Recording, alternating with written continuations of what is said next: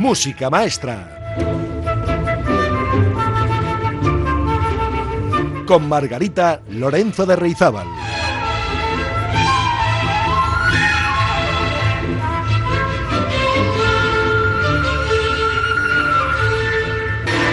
buenas amigas y amigos, bienvenidas y bienvenidos al programa 139 de Música Maestra en una semana llena de música, especialmente este fin de semana en Bilbao, con la cita anual a Música Música la primera con K y la segunda con C, que como saben es una pequeña gran maratón de música en el Palacio Euskalduna fundamentalmente, en torno a una premisa que va variando cada año en cada edición.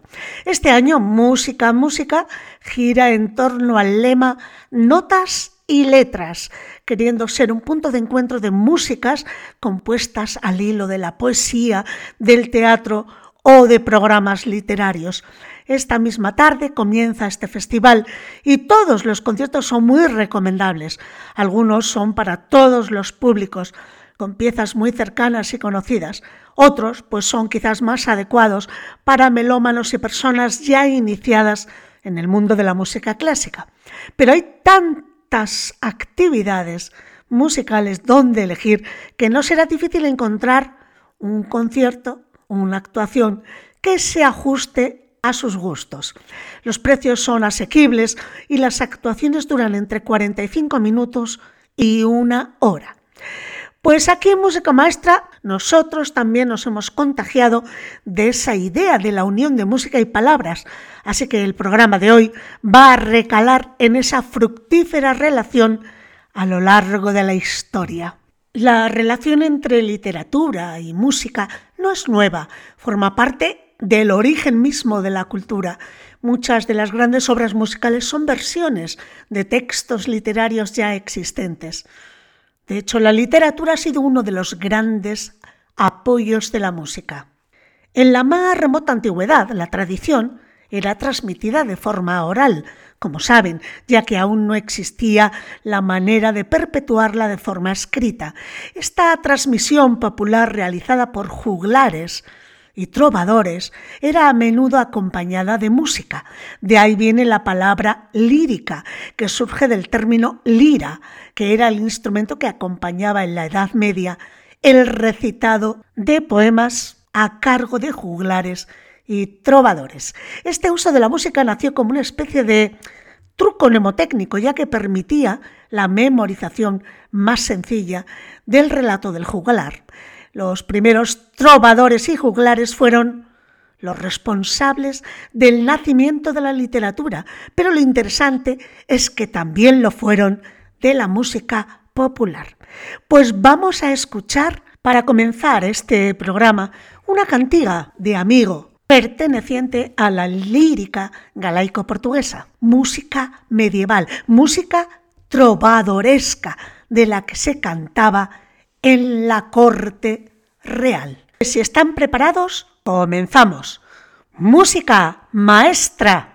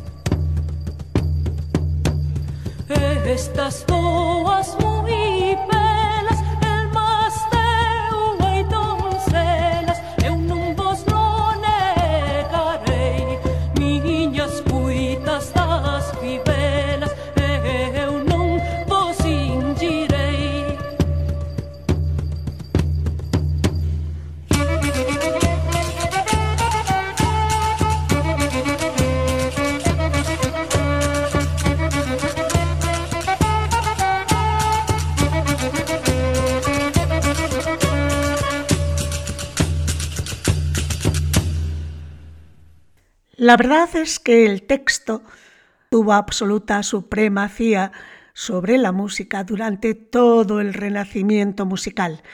Y llegó la época barroca y bueno, se le atribuye a Monteverdi la idea aquella de que la música no debe ser patrona, sino sierva de la poesía.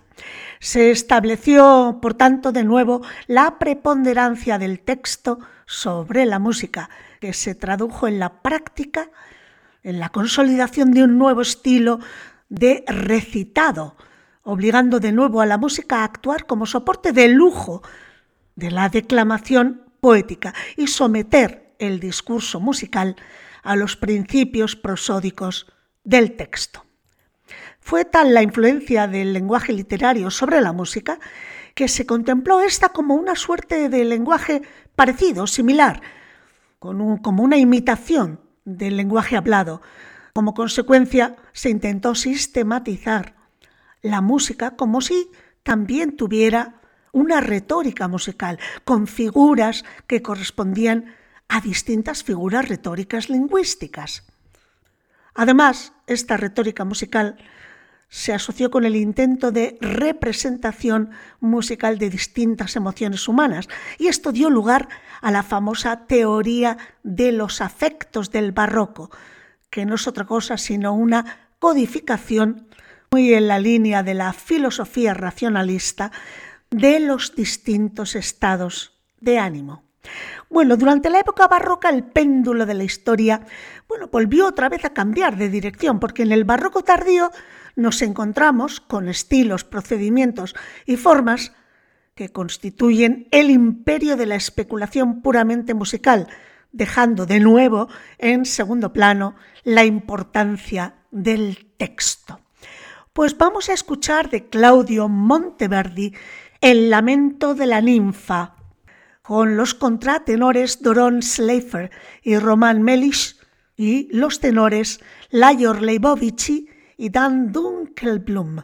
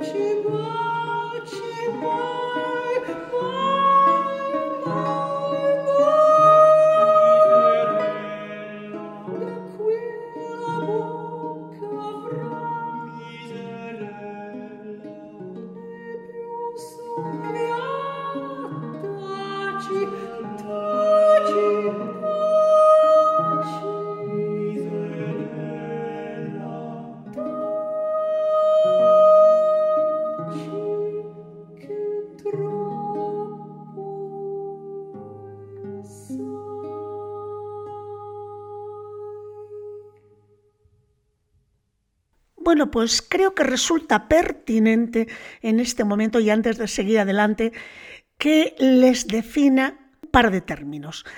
Miren, se considera música absoluta o música pura o también música abstracta a todas aquellas obras musicales e instrumentales que no contienen ningún elemento extramusical, es decir, que no contienen relación con ningún texto, una imagen o ni con cualquier otro tipo de arte. Dentro de la música absoluta o música pura es eh, la música instrumental la más representativa, porque está desprovista de toda relación con la poesía, una acción teatral, una idea, una imagen, etc. Por ejemplo, una sonata, una sinfonía, un concierto, una fuga, etc., son teóricamente formas de música pura. ¿Y cuál es el término contrario? Bueno, pues el término de música pura se opone al de música programática. Música programática es, por ejemplo, una cantata, la canción, el lead, la ópera, oratorio, la misa, entre otras. Estos son géneros determinados por un texto, por tanto, generan significados e ideas fuera del lenguaje musical. Toda la música vocal, por tanto, en el fondo, es música programática, porque sigue el programa del texto. De la misma forma, la música para la danza o para el teatro, por ejemplo el ballet, la comedia musical, la música de ópera, la música para el teatro y toda la música descriptiva como poema sinfónico, están relacionadas con la música programática. Bueno, pues vamos a escuchar un ejemplo de música pura, de música absoluta, en la que solo prima la música y no está escrita ni compuesta al hilo de ningún texto o programa literario. Les invito a escuchar esta música absoluta, música pura de Ludwig van Beethoven, el minueto del septimino opus 20. Ya verán cómo les resulta familiar.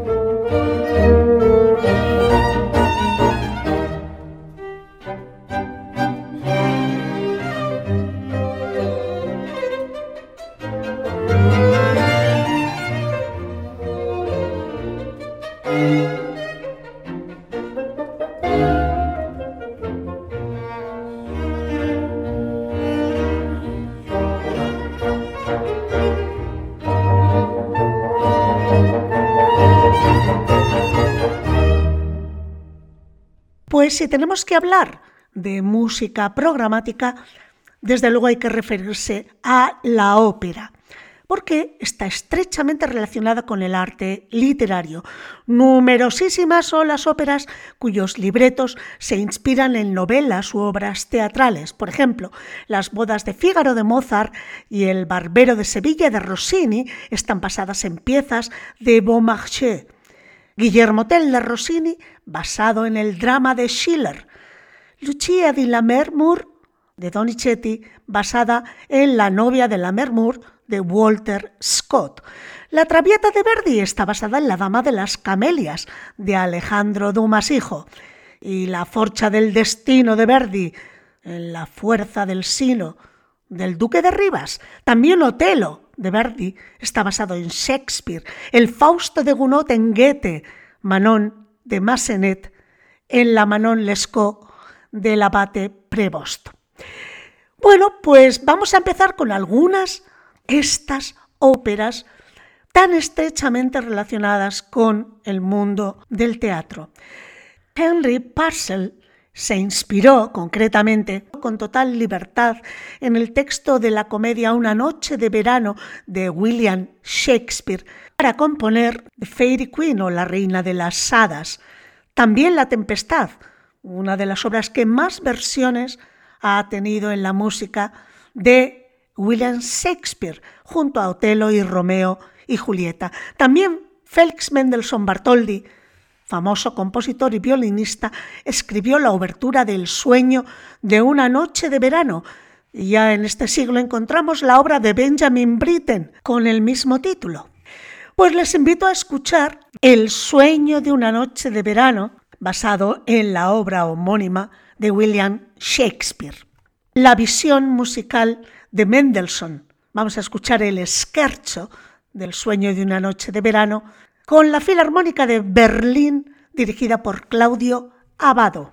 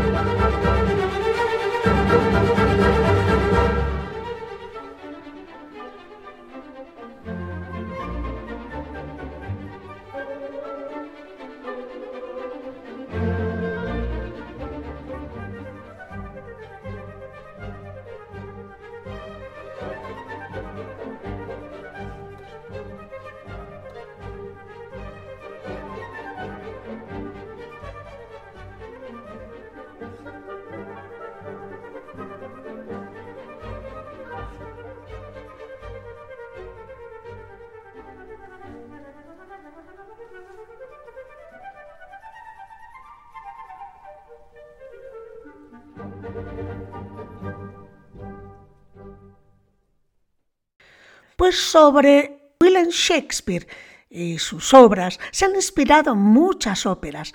Por ejemplo, Rossini se inspira en el drama de Otelo y lo hace apartándose bastante del original escrito por Shakespeare. También Verdi, décadas más tarde, que le había cogido el gusto a las obras de Shakespeare, retoma la tragedia del moro de Venecia, Otelo, para una ópera. Se estrenó en 1887, siendo la penúltima obra del compositor. Verdi sí que se apegó más a la obra de Shakespeare, el amor, los celos, la envidia, el poder, en fin. Eso en cuanto a Otelo, pero si por ejemplo nos fijamos en Romeo y Julieta, la famosa tragedia de los amantes de Verona, escrita por Shakespeare en 1595, esta es la obra que inspiró al compositor francés Charles Gounod con su hermosa ópera del mismo título, Romeo y Julieta. Sobre la obra Romeo y Julieta también el ruso Sergei Prokofiev escribió tres suites orquestales y un precioso ballet estrenado en 1940. No solo eso, el compositor francés también, Héctor Berlioz, compuso con el tema de Romeo y Julieta una sinfonía dramática, una sinfonía coral a gran escala para solistas, coro y orquesta. Y por si fuera poco, ya también Tchaikovsky se unió al grupo y escribió una fantasía sobre el tema de Romeo y Julieta. Pues les invito a escuchar una pequeña muestra de todos estos Romeos y Julietas de la historia de la música, todos ellos basados en la obra de William Shakespeare. Vamos a escuchar del Romeo y Julieta ballet de Sergei Prokofiev la danza de los caballeros.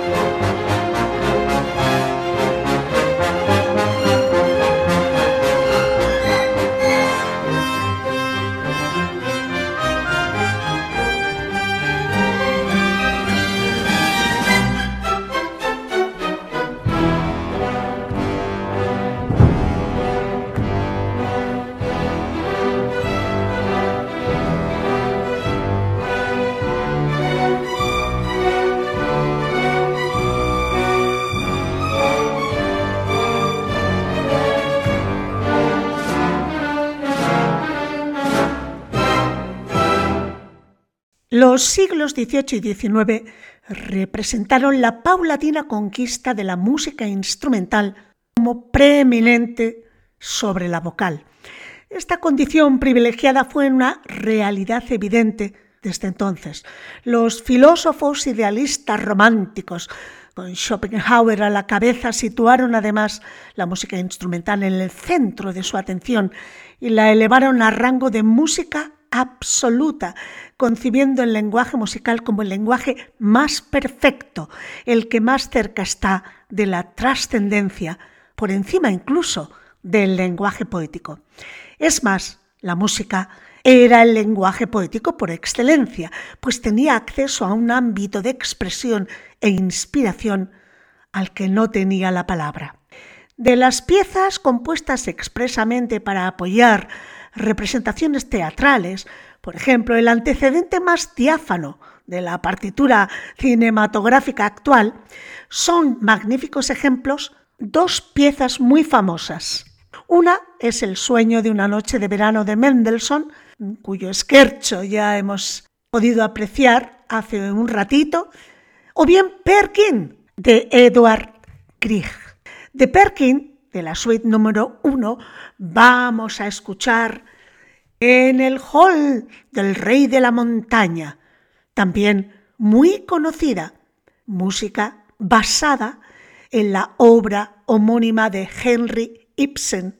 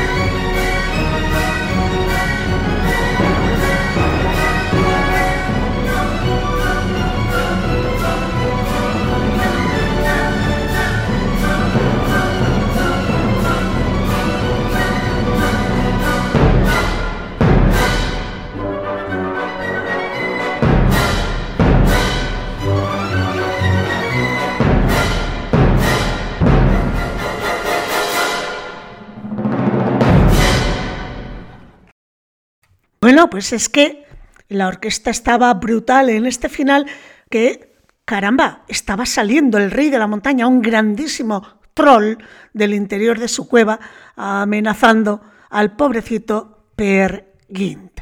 Como ven, música adaptada a la escena, adaptada a la trama, adaptada al programa literario. Sin embargo, también durante el romanticismo, el lead acabó por unir de nuevo música y poesía, encontrando una simbiosis perfecta. El Lied, como saben, es la canción alemana que dio lugar a una expresión artística en la que, como en la poesía lírica griega, música y texto mantenían una íntima relación de enriquecimiento mutuo. Se puede decir, salvando las distancias, que el Lied romántico constituye una nueva forma de poesía lírica clásica. Música y poesía, por tanto, volvieron a fundirse en un único discurso al servicio de la expresión interior. Pues no nos queda otra que escuchar uno de esos líder, en plural, como saben, en singular, lied, lead. Bueno, pues uno de esos líder tan famosos y representativos de la perfecta unión música-poesía. Les invito a escuchar El Caminante, lead de Franz Schubert, en la voz de Jonas Kaufmann.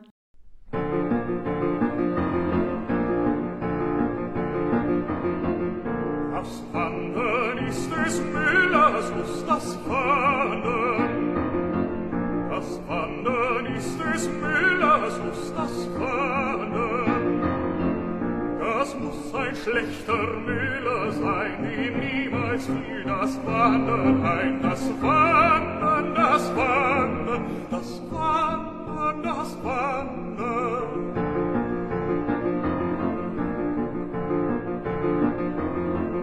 Vom Wasser haben wir's gelernt, vom Wasser. Wasser haben wir's gelernt vom Wasser. Das hat nicht Rast bei Tag und Nacht, ist stets auf Wanderschaft bedacht. Das Wasser, das Wasser, das Wasser, das Wasser.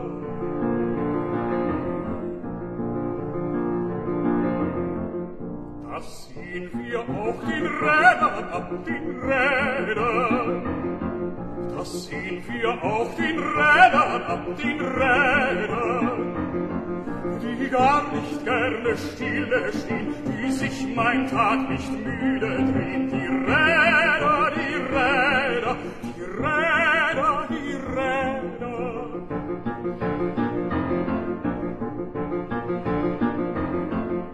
Die Steine selbst, so schwer sie sind, die Steine, Steine selbst so schwer sie sind die Steine. Sie tanzen mit dem Mond an Rhein und wollen da noch schneller sein. Die Steine die Steine die Steine die Steine.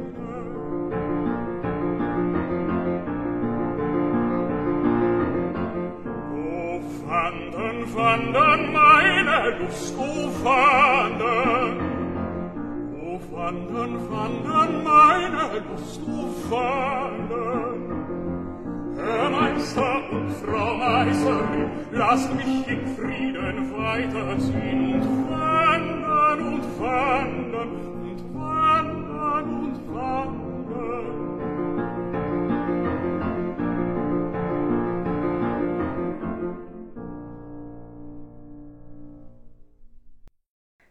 Pues es cierto que hay música programática ya del siglo XVI, pero no será hasta la era romántica, a mediados del XIX, con el desarrollo del poema sinfónico o sinfonía con programa, cuando la música programática adquiere verdadera carta de naturaleza.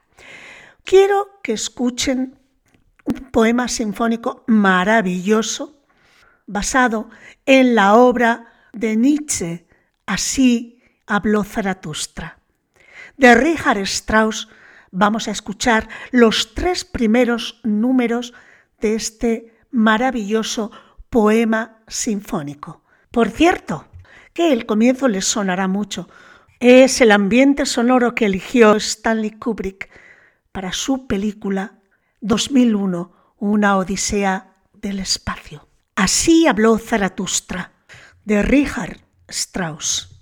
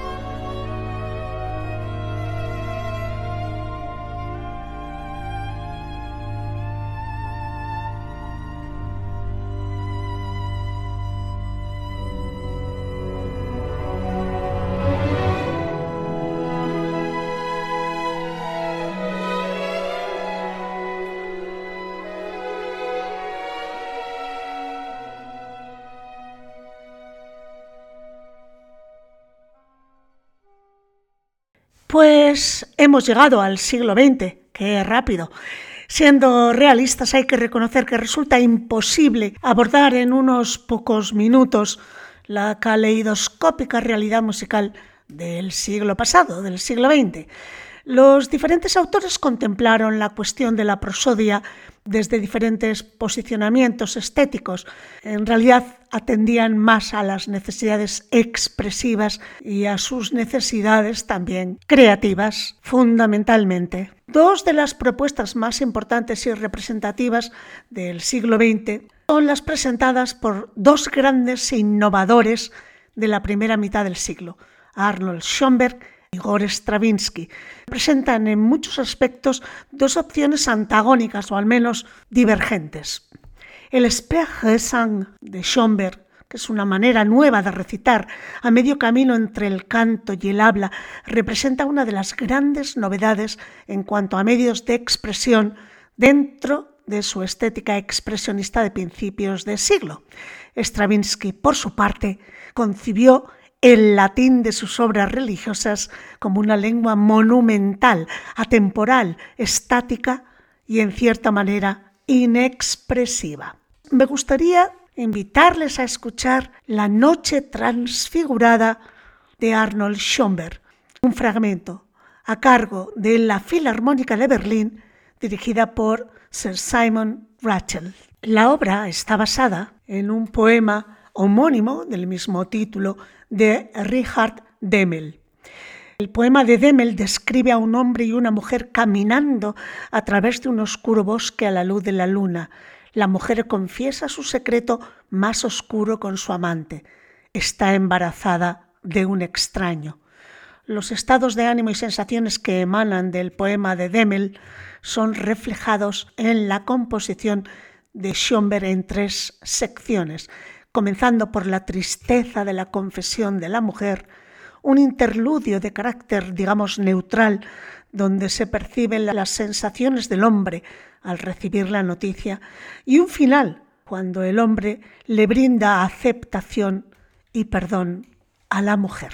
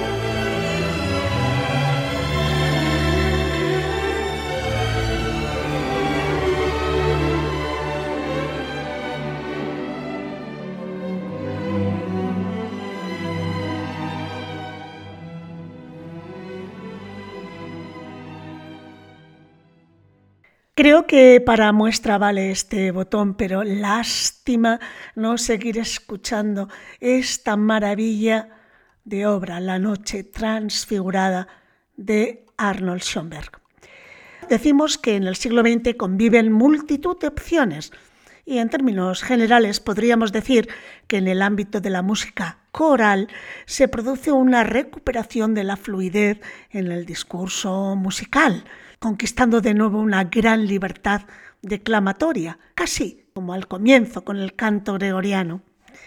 Así se constató un interés sin precedentes en la segunda mitad del siglo XX por los aspectos puramente sonoros y fonéticos del texto, una visión que despoja la palabra de todo contenido semántico, simbólico o retórico y lo reduce a puro material sonoro.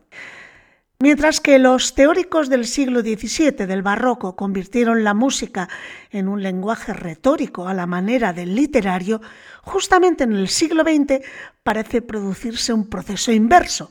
El lenguaje literario se contempló como una mera sucesión de sonidos con potencialidades musicales. La secuencia número 3 para voz femenina escrita en 1965 por Luciano Berio, es quizás la obra más representativa de esto que les estoy contando. Les invito a escuchar esta secuencia 3 de Berio en la voz de Bárbara Hannigan, a quien, por cierto, tuve la oportunidad de conocer en una estancia que realicé en La Haya. Escuchen lo que hace esta mujer, Bárbara Hannigan, con el texto, con los sonidos, con la expresión del texto que en realidad se convierte en excusa para introducir sonidos dentro de la partitura.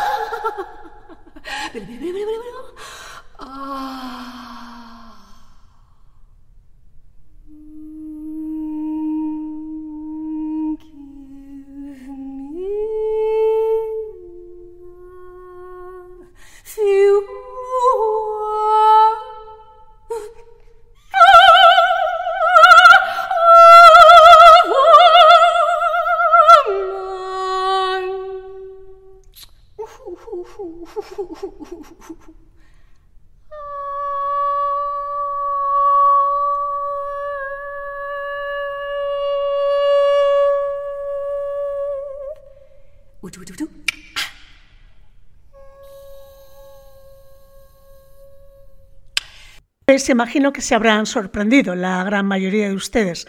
Seguro que no imaginaban que en el siglo XX, en la segunda mitad del siglo XX, compositores como Luciano Berio harían uso del texto como una excusa sonora para integrar dentro de una partitura sin ningún significado.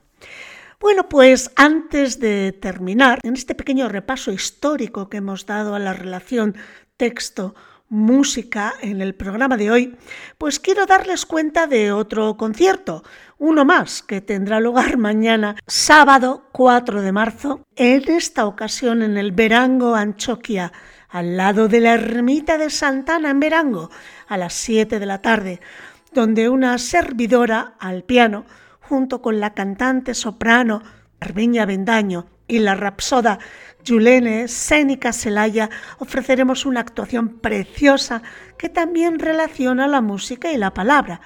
¿Y de qué manera? El espectáculo lleva por título Geografía Sonora de una matriosca. En él podrán escuchar canciones de ópera, zazuela, opereta, canción euskaldún, música de fondo de Ravel, Guridi, Chopin, Pulanco, Albéniz, mientras nuestra recitadora va desgranando poemas maravillosos en los que las mujeres somos protagonistas. Todo el espectáculo va acompañado de un montaje visual de vídeo precioso realizado por la artista plástica y grandísima músico también, Inga Freyrsdottir. Comenzamos a las 7 y la duración es de una hora y 20 minutos. La entrada es simbólica para todas las actuaciones de este Verango Anchoquia, un euro. Pues les espero entre el público y ya saben que siempre paso lista. Pues nada más por hoy, que disfruten de este fantástico fin de semana musical. Cuídense mucho y que la música les acompañe. ¡Agur!